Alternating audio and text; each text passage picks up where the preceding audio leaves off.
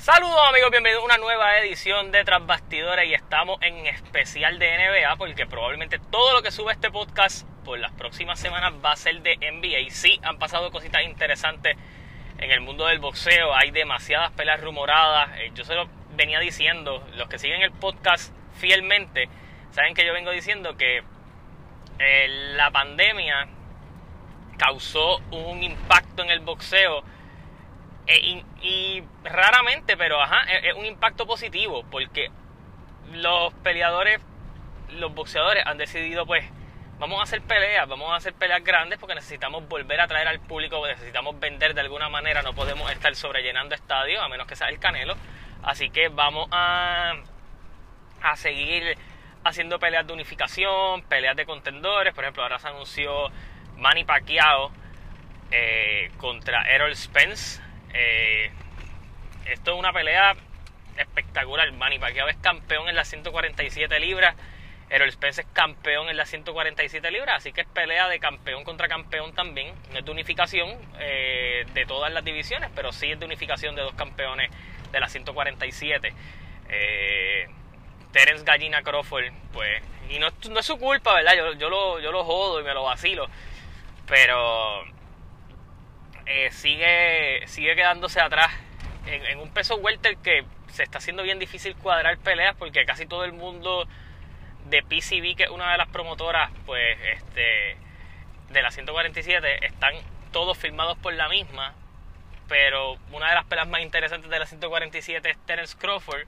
Todo el mundo quiere pelear con Terence Crawford de cierta manera, pero Bobaros no deja pelear a Terence Crawford, así que hay un revolú allí bastante chévere. Se iba a dar Fury contra Joshua, que iba a ser una pelea multimillonaria. Y pues eh, la comisión y, y Deonta Wilder se metió en medio de eso, así que probablemente tendrá, tendremos a Joshua contra Usyk, que me parece que es buena pelea. Eh, Usyk unificó en la división crucero, eh, va ahora a enfrentarse a Anthony Joshua, que es campeón en los heavyweights, una pelea interesante. Y entonces iríamos a la tercera pelea de Fury contra Wilder. En cambio de Fury y Joshua a salir victorioso en estos compromisos es sin duda alguna mi pensar que para finales de año, probablemente para diciembre, tengamos entonces Fury y, y Joshua en Arabia Saudita con todos los millones que van a estar de por medio. Así que nada, eh, hablé un poquito de boxeo porque ahora vamos a hablar de lo que ha pasado en la NBA y en las series de playoff. Yo dije y di mis predicciones. Eh, Vamos ahora a, ver cómo van estas series. Casi todas las series han tenido su segundo juego.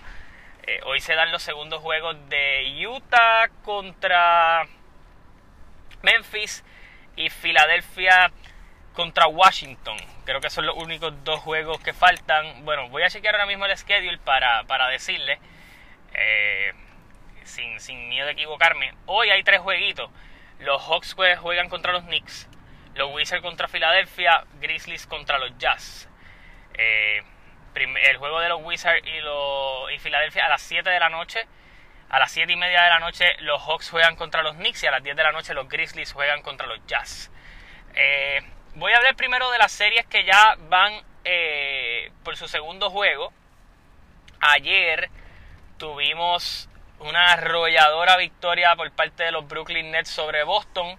Yo dije que esta serie no iba a ser muy competitiva. Si usted mira lo que ha pasado con Boston, todo el año ha sido decepcionante. Jalen Brown y Jason Tatum han dado una muy buena temporada, pero Kemba y sus problemas de salud y no, no ser lo que tal vez ellos esperaban que iba a ser Kemba. Eh, Evan Fournier era una buena pieza, pero el equipo le faltaba más que eso para llegar. Marcus Smart estuvo lesionado gran parte de la, temporada también. El banco de ellos es bien finito, es mucho talento joven y, es bien difícil tú guerrear de esa manera, incompleto porque Jalen Brown está fuera por lesión, eh, contra un equipo tan fuerte como Brooklyn que ayer no fue Kevin Durant quien los mató, no fue James Harden quien los mató, no fue Kyrie Irving quien los mató, quien los mató fue Joe Harris, que ayer estaba en fuego, como dicen por allí. 25 eh, puntos de Joe Harris, 26 de Kevin Durant, 15 de Kyrie Irving, 20 de James Harden.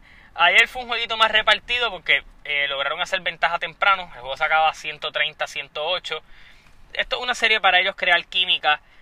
Eh, tal vez ellos no se hayan visto tan peligrosos en el primer juego. O ayer se vieron peligrosos. En ofensiva ellos no va a haber problema con ellos. Y como ustedes ven, o sea, la defensa de ellos nunca va a ser elite. Eh, tú permitiste que aunque diste una pela te metieran 108 puntos. Pero ellos van a intentar siempre anotar más que tú y tienen las herramientas para anotar más que tú. Así que esta serie está a 2-0 y probablemente nos anticipamos a una espectacular barrida.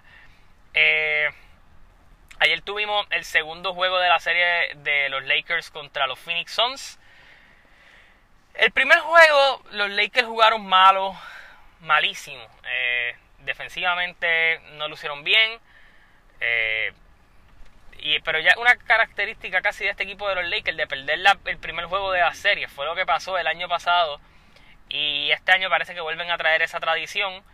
Eh, Anthony Davis jugó bien malo en ese primer juego, Kuzma jugó malísimo, eh, LeBron tampoco fue tan efectivo, pero ayer, eh, mirando las estadísticas, Anthony Davis se fue con 34 puntos, 10 rebotes, 7 asistencias y 3 blocks efectivo en el canasto. Eh, LeBron James se fue con 23, 4 rebotes y 9 asistencias con 2 steals, tirando 50 y pico de, field goal, 24 puntos de Schroeder, un double-double por parte de Andre Drummond. Eh, el banco no fue factor y, y Caldwell Pope tampoco, pero defensivamente pudieron hacer los ajustes para poder frenar eh, la ofensiva de, los Phoenix Suns que están bien repartida. Pero en los Phoenix Suns, Devin Booker sigue caliente, jugando muy bien. Eh, Andreyton también, pero hay lesiones. Chris Paul no se ve bien. Parece que, aunque va a jugar, esa dolencia en el, en el hombro está molestando bastante. Y Jay Crowder también está medio machucado. Así que el, en mal momento llegan las lesiones a Phoenix. Eh, para estos juegos. Así que esta serie está uno a uno. Vamos a ver cómo pueden hacer los ajustes. Eh, pero esta serie yo dije que se iba a ir a seis juegos y me parece que mi pronóstico se va a mantener.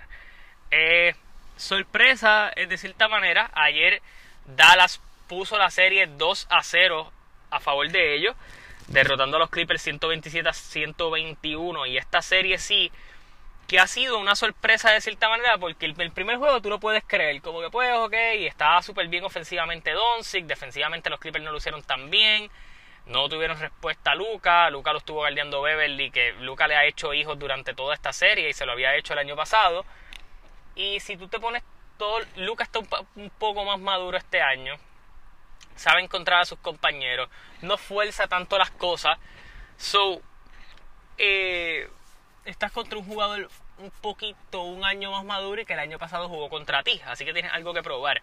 Pero cuando mira, ayer Lionel defendió a Luca, pero Luca también fue bastante efectivo. Eh, tiró 55 de field goal, metió 5 triples. Eh, en turnovers eh, sí hizo bastante, hizo 7 turnovers, pero pues Luca hace bastantes turnovers. Pero metió 30 39 puntos, 7 rebotes, 7 asistencias, un steal, un block y estuvo bien acompañado.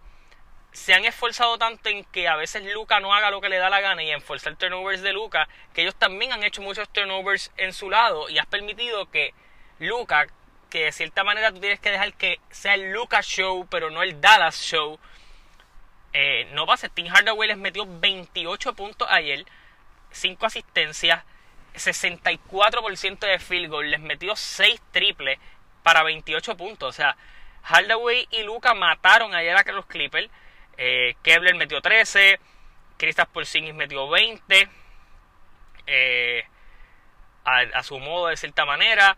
Y del banco también hubo eh, anotación. Josh Richardson, Jalen Bronson están dejando que otros jugadores tengan impacto. Y ayer la estrategia de, los, de Dallas fue bastante interesante. Vamos a, no vamos a dejar que los demás anoten. Dejen a Paul George y a, y a Kawhi Leonard matar. Metieron 28 Paul George, 41 Leonard. Pero vamos a dejar que los demás se, tengan que fajar para anotar. Y, y, cuando eso pasa, que tienen que cargar el equipo Leonard y Paul George, eh, la situación no luce muy bien y le ganaron los dos juegos en, en, Los Ángeles. Ahora van para Dallas. Vamos a ver cómo sigue esta serie.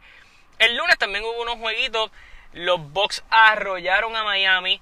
Y mucha gente decía, ah, esto va a pasar lo mismo que el año pasado. El equipo de Milwaukee no es el mismo del año pasado. Eh, Miami perdió a Jay Crowder, que era una gran pieza defensiva. Arisa llevaba tiempo sin jugar, de cierta manera. Y Giannis está haciendo lo que le da la gana con él. Eh, el canasto tampoco ha sido tan efectivo para ellos. Giannis ese día se fue con 31.13 rebotes, 6 asistencias. Tiró bastante bien, jugó más que media hora. Eh, eh, Drew Holiday 11.7 rebotes, 15 asistencias. Middleton está caliente.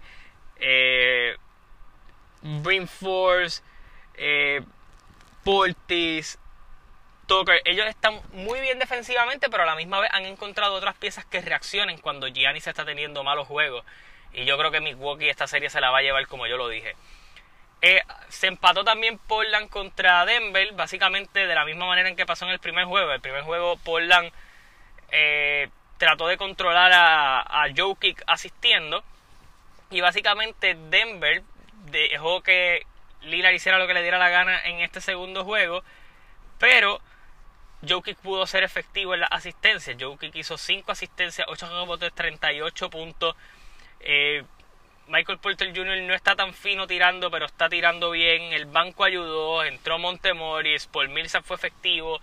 Esa serie también se va a ir a 7 juegos, yo no tengo duda. Estos playoffs están bien interesantes. Mis predicciones para hoy, tengo a Filadelfia ganando. Tengo a los Knicks ganando su juego y empatando la serie. Eh, ese fue uno de los mejores juegos el mejor primer juego de esta de este round, a mi entender. El público allí de Nueva York es, buenísimo. Trey les metí un canasto ahí al final para ganárselo. Así que este juego también espero que sea cerrado, pero teniendo un resultado positivo para los Knicks. Y el otro jueguito que es Utah contra Memphis. Si dejan jugar a Donovan Mitchell, yo creo que Utah va a querer probar algo. Se, confiaron en el primer juego y no creo que sea algo que vuelva a pasar. Así que esas son mis predicciones para los jueguitos de hoy. Eh, las series las sigo viendo como las tenía. Tal vez los, ganadores de las series los tengo iguales, a excepción de Dallas, que poco a poco me están convenciendo de que se pueden llevar a los Clippers en otro offset más. Y esto puede influir bastante en la decisión de Kawhi Leonard salir a la agencia libre este año. Así que hay que estar pendiente. Eh, suscríbanse a mi canal de YouTube donde hablo de lucha libre. Estén pendientes a mis podcasts. Estén pendientes de todo lo que está pasando y nada, mañana tenemos otro podcast nuevo hablando de NBA. Así que nos vemos, hasta la próxima, se cuidan.